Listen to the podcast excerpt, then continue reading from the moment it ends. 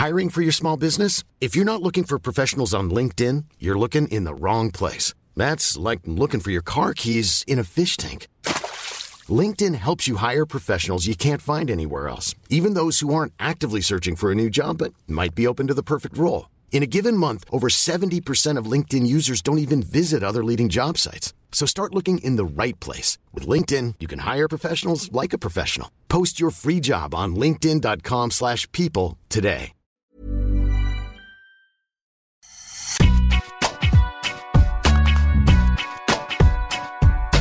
Salut à toutes et à tous, heureux de vous retrouver pour Deep Impact, le podcast tennis d'Eurosport. Je suis Sébastien Petit, à mes côtés, notre consultant tout-terrain et tout dédié, Arnaud Di Pasquale.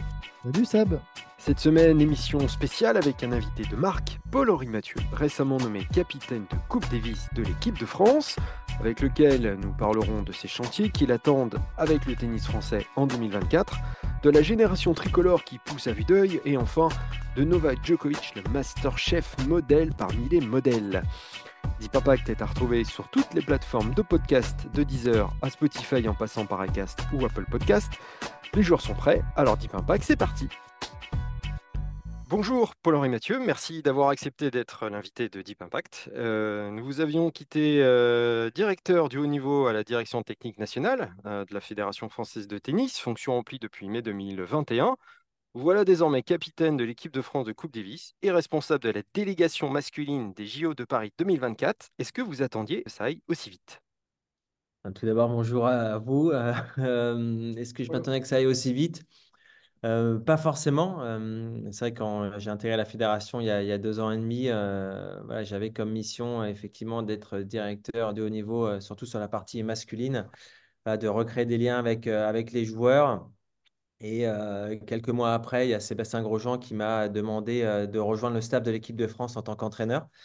Donc j'avais un lien encore plus poussé avec tous ces joueurs-là. Euh, j'avais pas du tout en tête de devenir capitaine parce que j'avais mes missions bien prédéfinies et qu'il y avait un capitaine en place. ensuite, suite au départ un petit peu surprise hein, de, Sébastien, on ne s'y attendait pas vraiment. pour moi, c'était une, continuité qui avait beaucoup de sens et effectivement, j'ai tout de suite montré mon intérêt pour le poste parce que c'est quelque chose ben, qui me tentait vraiment et il y avait, comme je l'ai dit, une vraie continuité dans, ce que je faisais par le passé. Hein. Évidemment, j'imagine, alors tu te serais peut-être positionné si, si tu n'avais pas été entraîneur, mais c'est vrai que ça aurait été très différent, j'imagine. Je pense que là, c'est aujourd'hui c'est, cette connexion que tu as créée quand même ces derniers temps avec les joueurs qui t'ont poussé, toi, probablement quand même à, à te dire que bah, tu étais légitime, que tu, que, tu, que tu avais les épaules. Enfin, je pense, je sais pas, j'imagine que sans, sans ça, et c'est vraiment la question, est-ce que sans ça, tu, tu te serais quand même vraiment positionné? Ou c'est justement le, le fait d'avoir été aux côtés de Seb? Non, je pense que d'avoir été, euh, d'avoir été aux côtés de Seb aussi, ça m'a déjà redonné énormément euh, d'envie euh, bah, d'être en, équipe de France. Forcément, j'ai des souvenirs qui ont été très très forts en tant que que joueur. Euh, j'ai décidé aussi ben, de rejoindre la fédération il y a deux ans et demi et, de m'engager à plein temps. Euh, voilà, j'ai eu beaucoup d'hésitation euh, avant de me lancer dans, ce projet-là parce que ben, c'est très prenant. J'ai eu besoin de couper quand j'ai arrêté ma carrière en 2017 pour prendre vraiment beaucoup de recul. Je ne savais pas du tout si un jour j'allais me relancer dans, dans, le milieu tennistique, en tout cas avec autant d'intensité et autant de passion, comme je le fais depuis deux ans et demi. Et voilà, comme je l'ai dit, voilà, pour moi, c'est une suite, pas logique, mais c'est le, lien, comme tu dis, Arnaud, que j'ai créé aussi avec les joueurs qui m'ont donné envie de plus. Et quand j'ai intégré l'équipe en tant qu'entraîneur, eh ben, j'ai eu envie de plus. Et, effectivement, peut-être que ça me trottait dans la tête en me disant que si Seb arrêtait après les, Jeux 2024, que c'est quelque chose qui pourrait m'intéresser. Voilà, ça ne me, ça me serait pas venu à l'esprit pendant que Sébastien était en place, bien évidemment. Voilà, là, c'était effectivement une opportunité qui s'est présentée à moi.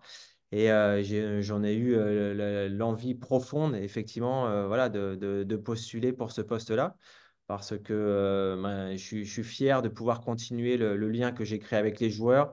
même si je, suis assez proche de, comme de la plupart d'entre eux, il y a différentes générations, on pourra en parler. C'est hyper intéressant justement d'avoir ce mélange de générations. Ils peuvent tous s'aider les uns et les autres.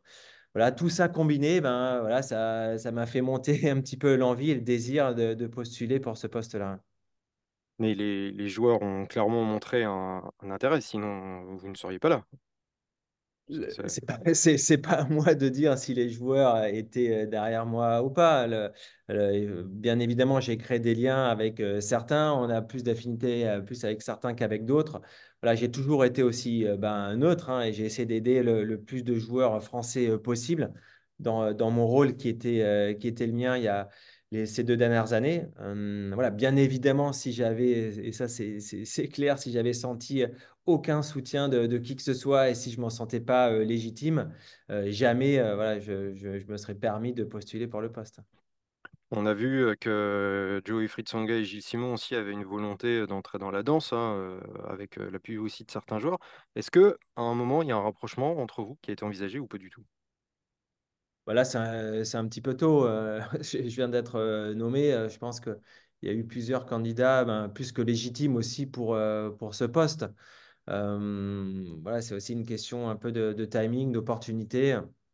Moi, je, suis très fier et honoré d'avoir été euh, choisi euh, être le, prochain capitaine et de suivre cette équipe en plus euh, en vue des Jeux, des Jeux l'année prochaine. Ensuite, voir quel rapprochement on peut avoir, c'est- il faut voir, mais bien, évidemment, Gilles, Joe ou d'autres ont énormément de choses à apporter au tennis français, donc d'une manière ou d'une autre, qui s'investissent, qui s'investissent pleinement.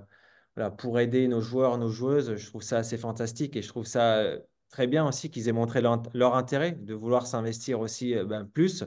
Euh, c'est aussi une force collective euh, qu'on a et qu'il faudra essayer de développer par la suite. hein. Vous étiez entraîneur de l'équipe de France depuis, un certain temps, d'où la, continuité dans, dans le rôle. Est-ce que vous avez déjà une idée de l'équipe qui sera autour de vous ou est-ce que c'est encore trop tôt? C'est toujours un peu tôt pour, euh, pour affirmer euh, qui sera là. Euh, bien évidemment, j'ai, des idées. J'ai besoin encore d'en, discuter, de me poser, de laisser aussi retomber, de, de laisser retomber tout ça et de penser à tête refroidie. Et je pense que, que c'est important. Mais oui, j'ai, j'ai des idées. En tout cas, ce qui est sûr et ce qui est clair, c'est que j'ai besoin de, de prendre un entraîneur parce qu'il n'y en a plus. C'est ça? Euh, euh, ensuite, euh, voilà, ensuite euh, on verra, mais euh, oui, je vais devoir me décider de toute façon très rapidement parce que ben, les échéances sont, sont, sont assez proches. euh, le timing est très sérieux. Mais là, là, tu gardes ta casquette de directeur du haut niveau en plus? Non, non, D'accord. non, non. Donc là, la- pareil, il va y avoir du changement de ce côté-là? Bah, le directeur de niveau aujourd'hui, c'est Ivan euh, qui sera seul euh, aux commandes. Euh, voilà, moi, j'ai un rôle de capitaine et représentant de la délégation en vue des, Jeux pour la partie masculine. voilà, j'ai un rôle vraiment à plein temps. Donc, bien évidemment, s'il y a d'autres missions à faire, ben, ce sera Ivan qui, me les donnera auprès des, plus jeunes, au sein de, du CNE ou autre. Euh, Après, je pense qu'avec l'année des Jeux, elle sera assez chargée. hein. Déjà, il y a, l'Australian Open, ensuite il y a la Coupe Davis. euh, Ensuite, euh, bien évidemment, j'avais prévu bah, d'être assez présent sur les tournois en vue de Paris 2024 pour vraiment avoir ce lien-là avec les joueurs. Donc, ça sera une année forcément assez chargée en 2024. Quand vous dites à temps plein, ça veut dire d'être sur tous les gros tournois, c'est ça? Ben, tous les gros tournois et plus à avoir. Ça a été aussi un souhait euh, apparemment des, joueurs et des entraîneurs hein, d'avoir un capitaine euh, avec un lien fort et d'avoir un capitaine euh, ben, complètement disponible pour eux. Donc voilà, donc c'est la recommandation aussi qui- qu'ils ont suivie. Moi, ça change pas énormément de choses parce que de toute façon, j'étais à temps plein avant au sein de la fédération.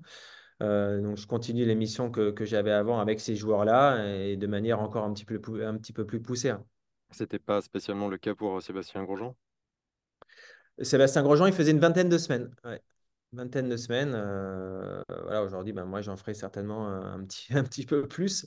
Mm. Un petit peu plus. Après, on a quand même un panel de joueurs très élargi. Aujourd'hui, on a énormément de joueurs sur le circuit. C'est parce qu'un joueur aujourd'hui est 120e, 130e, même 150e, qui ne peut pas être 50e dans six mois. Donc, c'est important voilà, d'avoir une vue globale de, de, de, de tous ces joueurs-là, d'être en lien quand même assez régulier avec eux et avec leur entraîneur. Euh, donc vous êtes désormais capitaine de l'équipe de France de Coupe Davis. C'est un rôle pas simple quand même, parce que vu le format actuel euh, qui déchaîne pas vraiment les foules et le creux générationnel dans lequel le tennis français était tombé. Alors je dis bien était parce qu'on a l'impression que cette saison, la machine semble repartir. Comment jugez-vous la saison des, Français sur le circuit?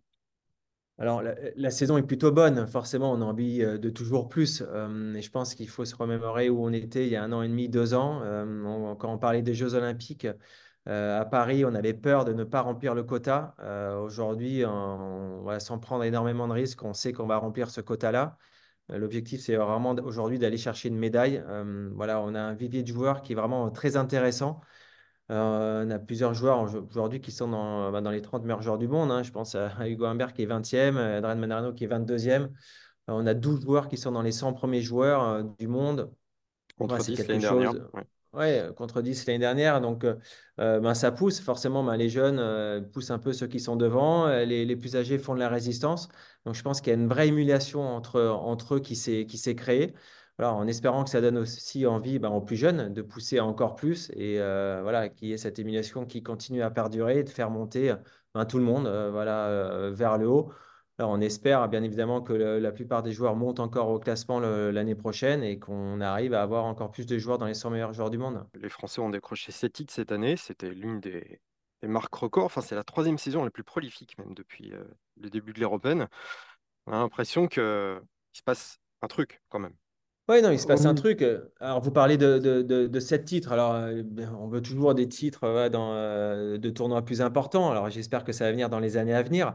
Après, il y a aussi eu 27 titres, hein, il me semble, dans les tournois Challenger. C'est quelque chose Oui, d'énorme et c'est un un record aussi. record. Ouais. C'est un record et je pense qu'il faut le souligner parce que ça montre qu'il y a quand même énormément de joueurs qui sont derrière et qui poussent. Euh, tous les joueurs se connaissent très très bien. Donc quand ils voient le copain effectivement gagner un 250 ou monter au classement ou, ou, euh, intégrer le top 50, ils se disent ben, pourquoi moi je pourrais pas y arriver? Donc euh, voilà, c'est de cette émulation que, que je parle et qui est, je pense, très bénéfique pour, pour les joueurs. C'est pour ça que j'ai envie d'être confiant euh, pour les, pour les années à venir. Et, euh, et je pense vraiment qu'il y a de la place à prendre aujourd'hui sur le circuit. Le circuit est vraiment très ouvert. Alors, bien évidemment, il y a toujours deux, trois joueurs qui sortent un petit peu du lot, qui sont très, très forts et très difficiles à aller chercher. Mais je pense qu'il y a vraiment de la place, vraiment de la place voilà, pour se rapprocher des 10 premiers joueurs du monde. Dans les 50 premiers joueurs du monde, il n'y a pas une énorme différence avec, la- avec le centième. Donc, euh, je pense qu'il y a de belles per- perspectives euh, justement dans, les prochains mois. Sur l'émulation, on en a beaucoup parlé. euh, moi, je pense que en même temps, ça fait quand même très longtemps qu'on anticipait quand même un creux générationnel. On en a beaucoup parlé. Évidemment, il est arrivé. C'était juste une réalité. En plus, avec, pas beaucoup de chance, hein, puisqu'un Lucas Pouille, qui aurait pu faire un peu la jonction, justement, s'est blessé.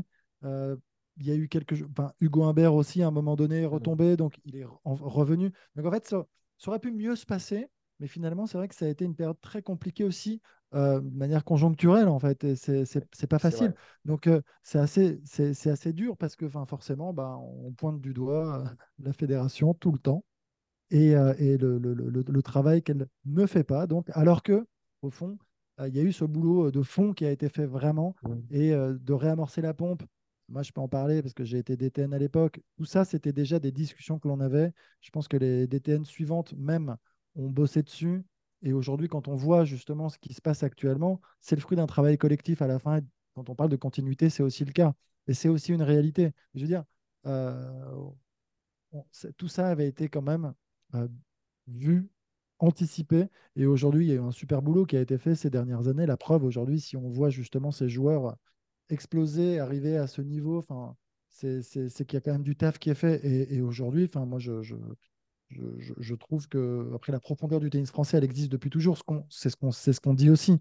Ce qu'il faut maintenant, ou maintenant, et comme, comme sur chaque décennie, ce qu'on attend, bah, c'est chez les hommes un vainqueur de grand chelem. Tant qu'on ne l'aura pas, de toute façon, on continuera à grogner, ça continuera à râler. On veut des grands titres, on veut des, des victoires en Masters 1000, mais euh, ça travaille pour. Il y a des Arthur Fils, des Luca Van Hache- Van pardon, et, euh, et pourquoi pas un Hugo Humbert qui progresse énormément. C'est génial. Donc, il faut se servir de ça. Je pense que ça décomplexe aussi vraiment les autres. Derrière, c'est pour ça qu'il y a autant de victoires en Challenger. Il y a des jeunes qui se disent que c'est possible et, euh, et ça pousse. Et, et on peut avoir de très très belles surprises. Et ouais, la- la- l'année prochaine, on- on a hâte quand même d'y être, même s'ils sont encore un peu jeunes, mais ça peut aller très vite. On l'a vu pour d'autres, pourquoi pas pour les nôtres aussi. Hum. Est-ce qu'une une victoire en Grand Chelem, ça doit vraiment être un objectif? Pour nos joueurs français? Hum. C'est difficile. Euh, je pense qu'aujourd'hui, de toute façon, quand on se présente sur un tournoi, c'est pour essayer d'aller au bout. Euh, c'est clair. Je pense qu'on a, on a quelques joueurs hein, français qui sont très, très ambitieux. Ils l'ont dit ouvertement. Euh, c'est bien qu'ils le soient. Que ça soit un, objectif ou, une pression supplémentaire qui se mette, je ne le pense pas. Je pense que s'ils continuent à travailler, si le plus important maintenant, c'est d'avoir de la constance aussi toutes les semaines dans le travail, dans les résultats. Euh, et ils pourront l'avoir petit à petit en objectif. Je pense de l'avoir en objectif dès le mois de janvier en disant euh, je veux gagner l'Australian Open ou mon objectif c'est gagner le Roland Garros. C'est peut-être un petit peu prématuré, peut-être. Euh, ensuite, je pense qu'il faut se limiter à rien. c'est vrai qu'on a des joueurs qui sont, comme je l'ai dit, très ambitieux et c'est bien d'avoir ces joueurs-là. je pense qu'il faut ne pas leur donner de limites, vraiment qu'ils puissent, puissent bah, donner le maximum d'eux-mêmes sur le cours sans limite. Donc déjà, si on arrive à voir des Français à nouveau en deuxième semaine, ça fait un moment qu'on n'a pas eu, euh, je pense qu'on serait content. Et ensuite, euh, ben, pourquoi pas, effectivement, dans un avenir assez proche, avoir un, jour un, vainqueur du Grand Chelem euh, à nouveau, ça serait quelque chose de, fantastique. Mais comme l'a dit Arnaud, effectivement, tant qu'on n'aura pas à nouveau un vainqueur du Grand Chelem, euh, chez les garçons, on dira, mais qu'est-ce qu'on fait, qu'est-ce que la fédération fait? C'est clair, mais euh, voilà, je pense que c'est quelque chose qui peut être envisageable, en tout cas dans, dans les prochaines années. Alors qu'il y a quand même entre 10 et 15 Français par an depuis 30 ans dans le top, dans le top 100. Et ça, c'est jamais mis en avant parce que justement, on attend bah, ce qui brille, on attend la plus haute marge du podium, on attend euh, celui qui va lever la coupe. Mais il y a aussi ce travail de fond qui est quand même très costaud et, et, surtout avec, euh, avec une régularité incroyable. Ça, c'est quand même aussi une réalité. Et on en, enfin, je sais pas, je trouve qu'on le met très très peu en avant. Et, je trouve qu'après, quand tu sais, tu poses la question, est-ce que ça peut être un objectif? Évidemment que la Fédé doit absolument passer le message de, euh, du fait que tout est possible, évidemment, et qu'on doit aller le plus loin possible. Mais après, à, à un certain niveau, euh, quand on arrive au niveau d'Arthur Fils, c'est ses tripes à lui, hein. c'est plus la Fédé, c'est lui qui doit s'envoler, c'est lui qui doit investir. C'est exactement ça, c'est un projet personnel. Ensuite, c'est ce qu'il a au fond de lui, les tripes, jusqu'où il veut aller, qu'est-ce qu'il est prêt à faire comme sacrifice pour aller tout en haut. Euh, voilà, ça, dépasse le cadre, j'ai envie de dire, fédéral. Le but de la fédération, c'est d'emmener effectivement les joueurs sur le bon chemin. Et ensuite, comme l'a dit très justement Arnaud, c'est à eux d'investir. Euh, c'est à eux d'investir, de montrer qu'ils ont envie de plus. Et c'est leur projet, ils doivent s'approprier leur projet. Et ils se doivent aussi d'être locomotives, peut-être pour les autres. On parlait aussi de ça en, termes d'émulation. Arthur Fils et Hugo Humbert aussi, maintenant qu'il est dans le top 20, doivent-ils apporter aussi cet entrain pour que les autres en fait puissent prendre aussi appui sur eux? Oui, mais je pense qu'ils ils le font. Aujourd'hui, ils le font parce que par, leur, par leur classement, par leur évolution cette année, ces derniers mois, en montrant qu'ils investissent aussi ben, dans leur staff, qu'ils sont très bien entourés euh, par leurs résultats. Forcément, ben, ça donne envie aussi aux autres derrière de les suivre. Et aujourd'hui, euh, je pense euh, clairement qu'ils servent d'exemple. Mmh. J'ai cru comprendre que vous vouliez aussi introduire du travail avec des datas. Est-ce que vous pouvez nous en dire plus là-dessus? Non, alors avec des datas, oui, c'est pousser un petit peu plus effectivement le, le, le, le point un peu statistique euh, qui est énormément présent euh, bah, sur le terrain, enfin en tout cas sur le circuit depuis maintenant quelques mois. Euh, on a créé un partenariat aussi avec quelqu'un qui s'occupe qui s'occupe de statistiques assez précises qu'on met à disposition pour tous les joueurs et joueuses françaises lors des tournois du Grand Chelem. Alors on voudrait aussi pousser ben, ces datas-là et ces statistiques un petit peu plus loin. Parce que maintenant, avec le Hawkeye qui est arrivé sur, le, sur tous les tournois, ça permet d'avoir des statistiques beaucoup plus précises. Alors, au-delà des vitesses de balle, de toutes les zones jouées, la vitesse à laquelle on se déplace. Donc, euh, voilà, il y a un vrai chantier euh, qui est en cours. Euh, et je pense qu'il y a quelque chose à creuser qui peut être vraiment intéressant pour les joueurs, pour les entraîneurs et pour, tout, ben, pour tous les, toutes les personnes encadrant les joueurs. Donc, ça mérite d'être poussé un petit peu plus loin. La Coupe Davis l'année prochaine, on sait que si ça peut être apporté beaucoup d'émulation aux, joueurs français. Ça a apporté beaucoup de joueurs mondiaux sur le, sur le devant de la scène. Est-ce que ça, c'est aussi un levier de motivation que vous allez pouvoir actionner? Oui, je pense que aujourd'hui, tous les joueurs qui sont dans l'équipe et qui sont potentiellement euh, sélectionnables ont l'amour du maillot. Euh, voilà, il y a une très bonne ambiance qui s'est créée, une très bonne émulation, comme je l'ai dit, entre, tous ces joueurs-là. Voilà, malheureusement, euh, cette année, ça s'est mal goupillé. Alors, ça se joue chaque fois à quelques détails. On a eu des balles de match pour se qualifier pour la phase finale, mais la défaite face à l'Angleterre a été très difficile à avaler pour tout le monde. Voilà, ils veulent forcément plus, plus. Après, ils ont cet amour du maillot, ils ont envie aussi de jouer à la maison. Donc, j'espère qu'on va pouvoir jouer à la maison au mois de, février. On sait que les premiers tours sont encore sous l'ancien, système home and away. Euh, voilà, donc euh, non, par rapport à ça, j'ai aucune inquiétude. Et ensuite, c'est aussi une année olympique. Je pense qu'il y a pas mal de joueurs qui rêvent de pouvoir jouer les Jeux olympiques à la maison. C'est une chance unique aujourd'hui euh, bah, qu'ils ont de, de- de participer aux Jeux à Roland-Garros euh, devant leur famille et de Mm. pouvoir éventuellement gagner une médaille. On ne connaît pas encore hein, l'adversaire des Français en février. Non, alors on va le connaître le week-end prochain. ouais. Donc, euh, il me semble que c'est soit la veille de, de la finale ou le jour de la finale. D'accord. Et à côté de la Coupe Davis, euh, donc l'enjeu majeur de la saison, ça sera bien évidemment les JO, euh, comme vous en parliez. Euh, l'objectif médaille est clairement établi, ça, y a dessus, il n'y a pas de, il y a pas de souci. Et quel sera le plus gros chantier alors pour y arriver? Bah, le plus gros chantier, c'est que alors, il y a plusieurs chantiers. Déjà, il y a le, on peut parler du double.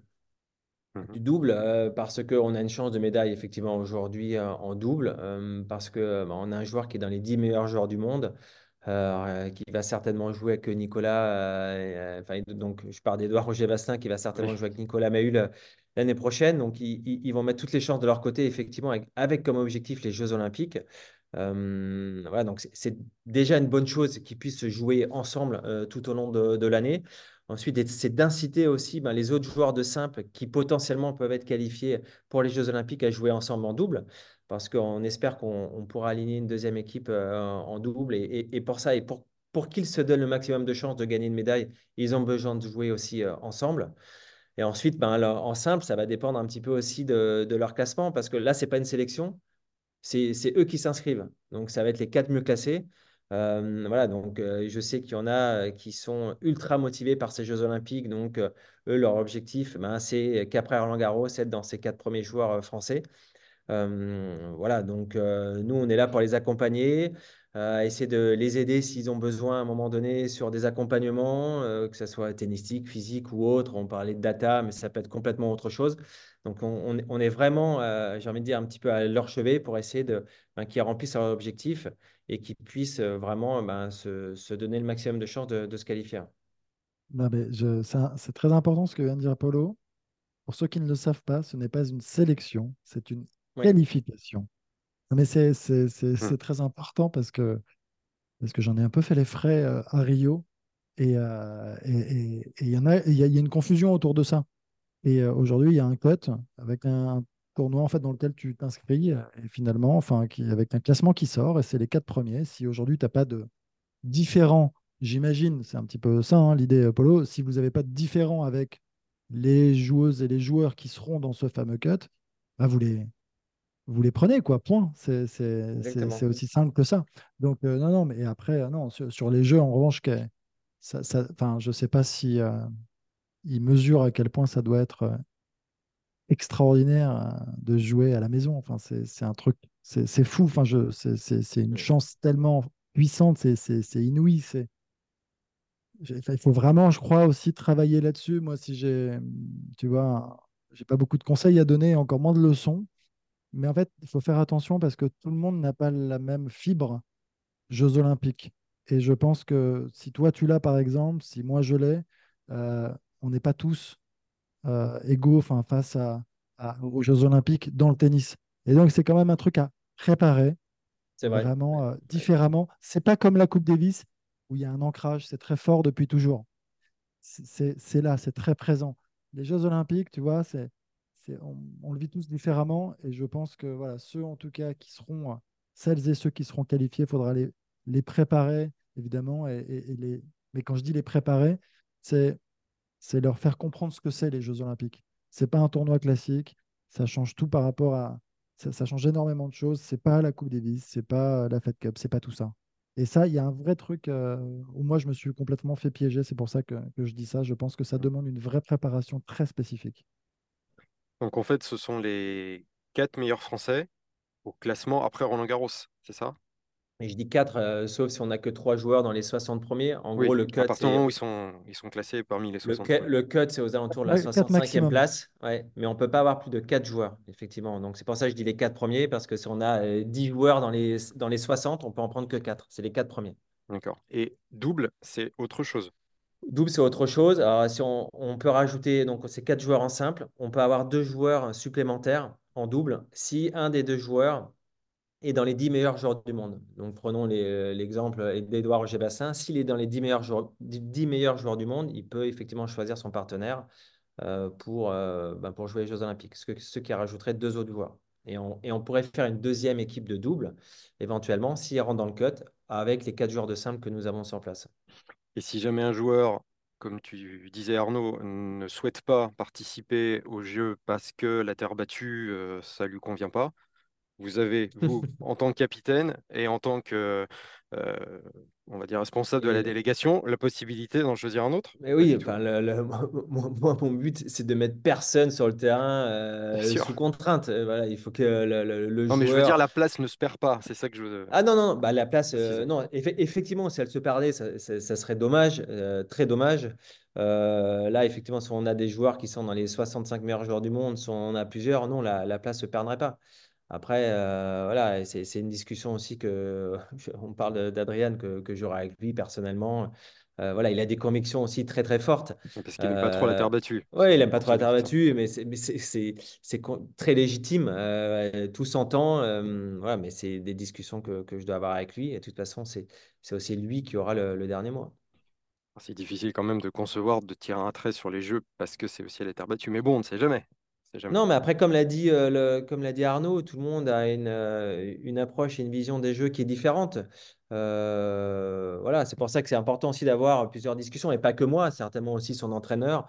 Voilà, il montrait que c'est une chance aussi unique de pouvoir disputer les Jeux Olympiques, que c'est un événement qui est extraordinaire. Et on parle aussi, voilà, le- même si c'est Roland Garros sur terre battue, c'est sur un format court. Euh, on a vu énormément de surprises déjà par le passé euh, lors, euh, lors des Jeux Olympiques. Il peut tout se passer. donc voilà, après, ça sera bien évidemment le, choix de, chacun de vouloir, de vouloir les disputer ou pas. Un dernier point qu'on voulait aborder, les JO donc, seront donc sur, à, à Roland-Garros sur terre battue. Les prétendants aux médailles seront nombreux. Mais le plus sérieux, euh, parmi eux, ce sera quand même Novak Djokovic, euh, numéro un mondial euh, inoxydable, euh, recordman de titres en Grand Chelem, en Master 1000, etc. Lui, il aura marqué médaille d'or sur son front plus que les autres. Et il y a une statistique assez dingue qui nous est donnée par notre partenaire G7 Math. Alors, je ne sais pas si, Paul-Henri, vous connaissez ce compte, qui travaille Bien avec sûr. Voilà, une statistique donc pour illustrer un peu plus le fossé qu'il y a entre lui et les autres. Aucun joueur présent dans le top 500 n'a un palmarès plus étoffé dans les rendez-vous majeurs en carrière que le Serbe sur la, juste sur la saison 2023, où il a gagné donc trois Grands Chelems et le Masters. Bon, alors évidemment, ça occulte euh, Rafael Nadal qui ne joue pas en ce moment, parce que lui, il est classé au-delà de la 600e place mondiale, mais bon, ça, c'est un détail. Euh, juste une question sur, sur Djokovic et ce qu'il a accompli cette saison. Euh, Est-ce que ce joueur ne devient-il pas un cauchemar pour les autres, les autres joueurs du circuit? Bah, certainement. Euh, C'est sûr que c'est un cauchemar pour les autres joueurs parce qu'ils gagnent tout. Ils laissent, ils laissent même pas les miettes. Mais euh, Quelques-unes, mais euh, ouais, enfin des, des- des toutes petites. Euh, c'est difficile de, de trouver des mots pour, pour décrire ce qu'il est, ce qu'il est en train de faire. Effectivement, il est en train de, d'exploser tous les records. hein. Tous les records. Et, et- et ce qui est impressionnant, c'est que il se satisfait pas de ça, il veut toujours plus. Il veut toujours plus. Euh, on a l'impression euh, bah, qu'il est né pour gagner. Euh, voilà, il gagne une semaine, la semaine d'après, on a l'impression qu'il a oublié qu'il avait gagné la semaine d'avant. Et, c'est ça qui est impressionnant, en fait, de vouloir toujours plus. Bah, il dit qu'est-ce que ça serait une, saison de, je l'ai lu, 2024 réussie, ben, ça serait ben, de tout gagner plus les Jeux Olympiques. Il n'y a même pas à dire deux ou trois grands chelems, c'est gagner les quatre grands chelems et les Jeux Olympiques et le Masters. C'est même pas, c'est euh, c'est c'est- c'est- c'est insensé. Et effectivement, il, il est rentré un peu dans, dans, dans un état d'esprit euh, où, euh, ben, où c'est, euh, c'est, ouais, j'ai- j'ai- ouais, j'allais dire un gagneur, mais c'est même pas un gagneur, c'est le, c'est, il veut tout gagner, quoi, tout Mm. gagner à tout prix. euh, et en fait, c'est ça qui est impressionnant, c'est de, c'est cette faculté à pouvoir se remettre en question de manière permanente, même quand il gagne. euh, ben, il faut, continuer, continuer, continuer. Alors, je sais pas si c'est aussi une vengeance personnelle qu'il a par rapport au passif qu'il a eu avec Rafa et Roger parce qu'il était un peu moins aimé qu'eux, euh, ou est-ce qu'il est comme ça depuis euh, tout petit? Mais j'ai l'impression que le- les, derniers mois, ou, enfin les dernières années, ou, oui, ou peut-être les derniers mois, c'est cette envie de vouloir toujours plus a grossi, vraiment, pour me montrer que voilà, aujourd'hui, il n'y a pas de débat. Quoi. Les- tous les records, ils en ont plus, il n'y a que moi. C'est vrai que c'est ouais. impressionnant. ouais. Et on a l'impression surtout que plus il y a de la- de l'adversité, plus ça le galvanise, c'est incroyable. Oui, je pense qu'il a tiré aussi un trait sur le fait que euh, voilà, qu'il voulait être aimé.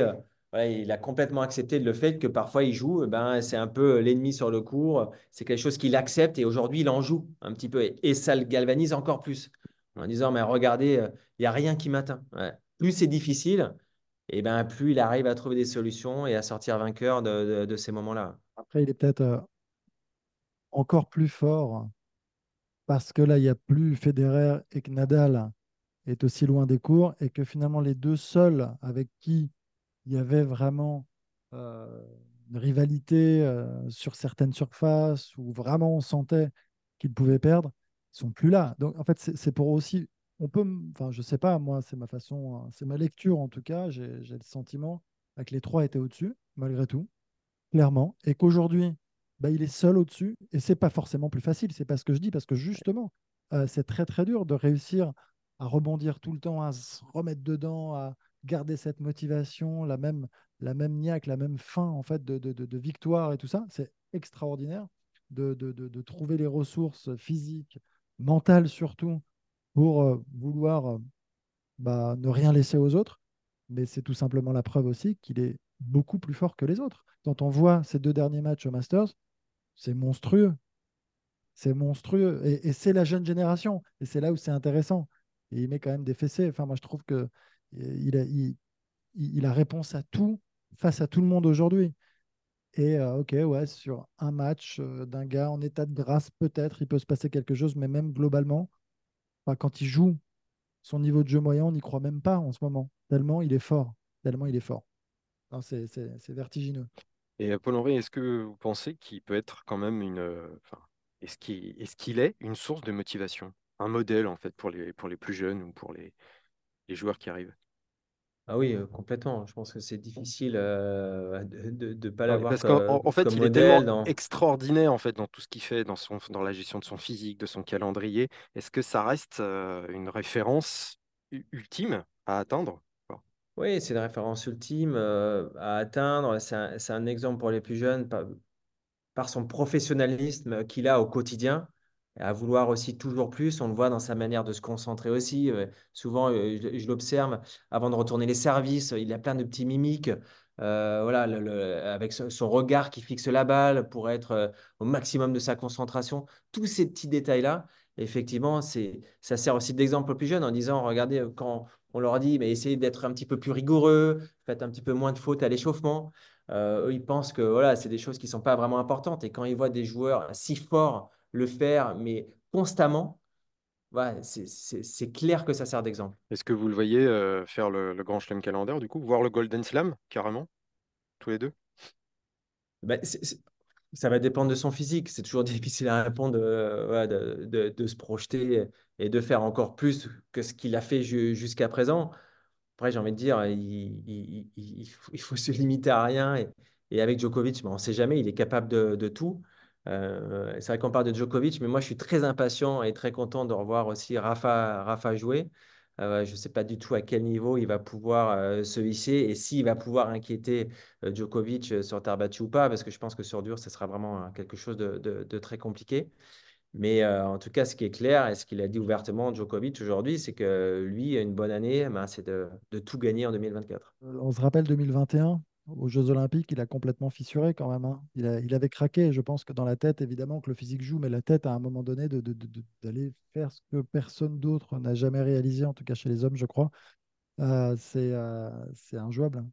Donc c'est très dur. Et, là, il y a un moment, il y a, un truc, vous êtes happé, quoi qu'il arrive, par euh, quelque chose qui, qui, vous dépasse aussi. Et c'est ce qui s'est quand même passé. Donc de là à dire euh, oui, il est invincible, mais euh, c'est comme euh, Serena au bout d'un moment qui n'arrivait plus à gagner et qui pétait les plombs. Enfin, il y a un moment quand il y a des records historiques, il en a quelques-uns, hein, mais, qui, dépassent l'entendement, franchement, qu'on considère presque d'impossible. Et il y a un truc supplémentaire qui vient se greffer là à l'intérieur qui ne doit pas être simple quand même à gérer. Hein. C'est le seul adversaire qui pourrait éventuellement le, contester. la victoire à Roland Garros pendant les JO Parce que c'est vrai que si Nadal revient, ça sera peut-être une autre histoire. Mais est-ce qu'il n'y a, que, a que lui ou est-ce que. Bah, non, non, on, non, on peut pas se limiter qu'à Nadal euh, parce qu'il y a les jeunes quand même qui poussent. On l'a vu les derniers mois avec Sinner qui est extrêmement en, confiance, euh, euh bah, Carras qui est là. Euh, même si effectivement là, ils ont pris deux fessées contre Novak le, le, le week-end dernier. Mais euh, ils vont continuer à progresser. Et comme l'a dit Arnaud aussi, il n'y a pas que le physique, il y a aussi dans la tête comment euh, Novak va réagir. Il va euh, devoir effectivement aussi enchaîner ben, les matchs en grand chelem parce qu'il ne va, pas, énormément jouer.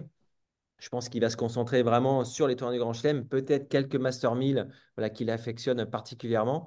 donc, voilà, il, y a, plein de, paramètres à prendre en compte. Mais ce qui est sûr, c'est que si Rafa revient à un bon niveau, sur terre battue, ça sera toujours l'homme à battre. Euh, qu'est-ce qu'on peut vous souhaiter alors pour, euh, pour, pour terminer euh, l'année prochaine? D'être heureux? Non, non, mais bah, j'espère effectivement que la rencontre de Coupe Davis va bien se passer ce premier tour en, février et qu'on puisse se qualifier, en tout cas pour les phases finales. C'est vrai que moi, je suis très ambitieux pour, le, pour les garçons. J'ai aucune limite pour eux. Ça, c'est clair. Je leur, je leur ai déjà dit. Euh, et concernant les Jeux Olympiques, euh, bah voilà, aller chercher une médaille, ça serait quelque chose de fantastique, mais réalisable. non, mais on y croit, on y croit. Enfin, moi, je trouve qu'avec, euh, enfin, je sais pas, c'est ce qu'on a vu cette année. ça va enfin, monter en puissance. Moi, vraiment, enfin, c'est vraiment le sentiment qu'on a. évidemment, il y a beaucoup d'attentes, mais c'est bien d'avoir des, des, joueurs qui affichent aussi leurs ambitions. Moi, je, pour revenir sur ce qu'il disait, moi, je trouve ça très bien, évidemment que. J'espère, j'espère qu'un Arthur Fils, j'espère que Lucan Van j'espère que tous ces joueurs-là, ils ont dans le coin de leur tête l'envie d'aller gagner un, voire des grands chelems. Heureusement d'ailleurs. Après, vous l'affichez euh, comme vous voulez, ça dépend un petit peu de votre nature et de votre caractère. Mais, mais euh, quand vous êtes au début de votre carrière à 19 ans, si vous n'y croyez pas, euh, c'est qu'il y a un problème. Hein. Donc, tant mieux. Et c'est très bien que ça continue. Et on sera là pour suivre tout ça de très près, mon cher Seb. Bien sûr, puisque les Jeux Olympiques seront à suivre sur Eurosport. Et eh bien voilà, ce sera le mot de la fin. Merci Paul-Henri Mathieu d'avoir accepté notre invitation. Avec plaisir, merci à vous. Côté programme, les compétitions de tennis ne sont pas terminées. Arrive la phase finale de Coupe Davis du 21 au 26 novembre à Malaga en Espagne. Et à partir du 28 novembre jusqu'au 2 décembre, le Masters Next Gen à Jeddah en Arabie Saoudite. Ce sera sur l'antenne d'Eurosport avec notamment la présence d'Arthur Fils et de Lucas Van Haché avec donc du spectacle en perspective. Arnaud, nous on se retrouve la semaine prochaine. D'ici là, n'hésitez pas à aller taper la balle. À bientôt.